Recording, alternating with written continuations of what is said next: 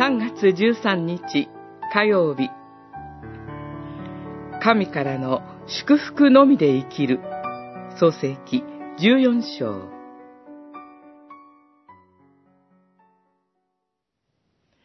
アブラムはソドムの王に言った。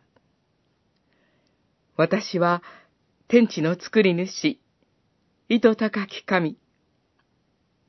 主に手を挙げて誓います。あなたのものは、たとえ糸一筋、靴紐一本でも、決していただきません。アブラムを裕福にしたのはこの私だとあなたに言われたくありません。14章22節23節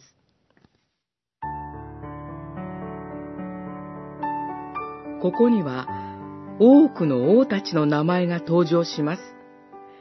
良い土地を選んだロトは、王たちの争いに巻き込まれ、財産を奪われ、捕虜となります。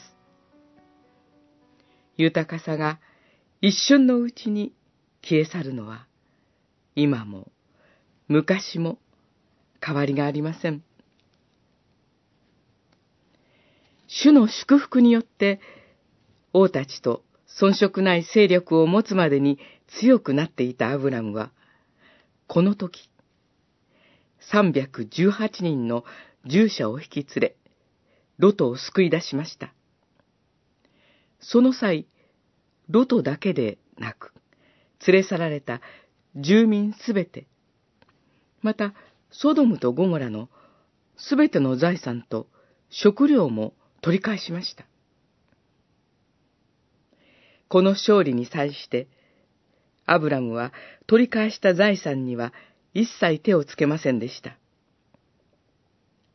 地上の王たちは財産のため、私利私欲で戦います。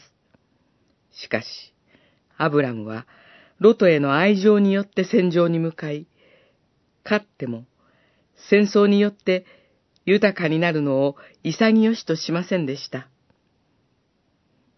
アブラムに勝利と富を与えてくださるのは主なる神です。私たちは地上のすべての祝福は神から来ることを信じます。